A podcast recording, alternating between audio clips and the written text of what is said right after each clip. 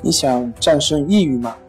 李洪福老师新书《战胜抑郁，教你走出抑郁的方法》，三大疗法，每天一小时，三十天摆脱抑郁，让你全面蜕变。快来读读吧！关系五分钟等于放松一整天。大家好，我是心理咨询师杨辉，欢迎关注我们的微信公众账号“松塑心灵心理”。康复中心。今天要分享的作品是心理学。抑郁症并不可怕，怕了只是逃避。有了这一点，你也可以自救。当我们肚子饿得咕咕叫的时候，我们并不会去责怪肚子不争气，而是知道自己该吃东西，因为我们明白肚子饿仅仅是因为。我们肚子没有东西的一个信号，它是在给我们一个提示。那么，同样，对于我们的抑郁症也是一样的。经常看到会有很多的患者说，抑郁症给自己带来了多么大的痛苦，给自己带来了多么大的失败，等等等等。的确，抑郁症是会让人感受到很多的痛苦以及无奈。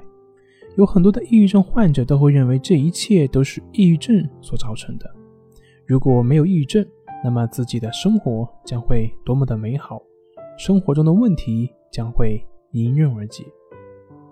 比如之前有一位来访者说，在抑郁症之前，自己的人际关系非常好，生活也是非常积极。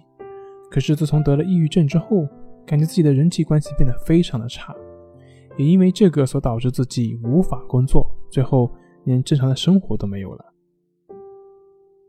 这样说当然也没有问题，只是如果认为所有的问题都是抑郁症所导致的，那么抑郁症又是什么所导致的呢？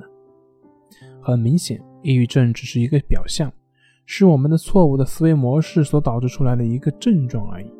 就像我们前面说的肚子饿的问题，肚子饿的确会让我们感觉到不舒服，但是我们明白，我们不会怪肚子让我们挨饿，而是怪自己。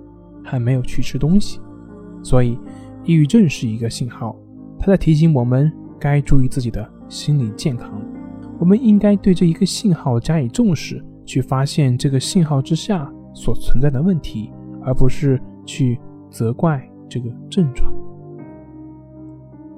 抑郁症就跟我们的身体饥饿感一样，或者说跟我们身体的疼痛感一样，我们身体受伤了就会有强烈的疼痛感。这就是告诉我们该去保护自己的身体了。那我们的心灵受伤呢？受到折磨了，抑郁症这个时候这个症状就会跳出来，告诉我们我们的心灵出现问题了，该好好的去照看我们的心灵了。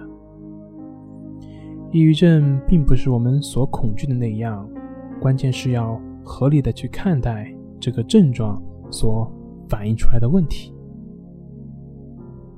本节目由重塑心灵心理康复中心制作播出。好了，今天就跟您分享到这，那我们下期节目再见。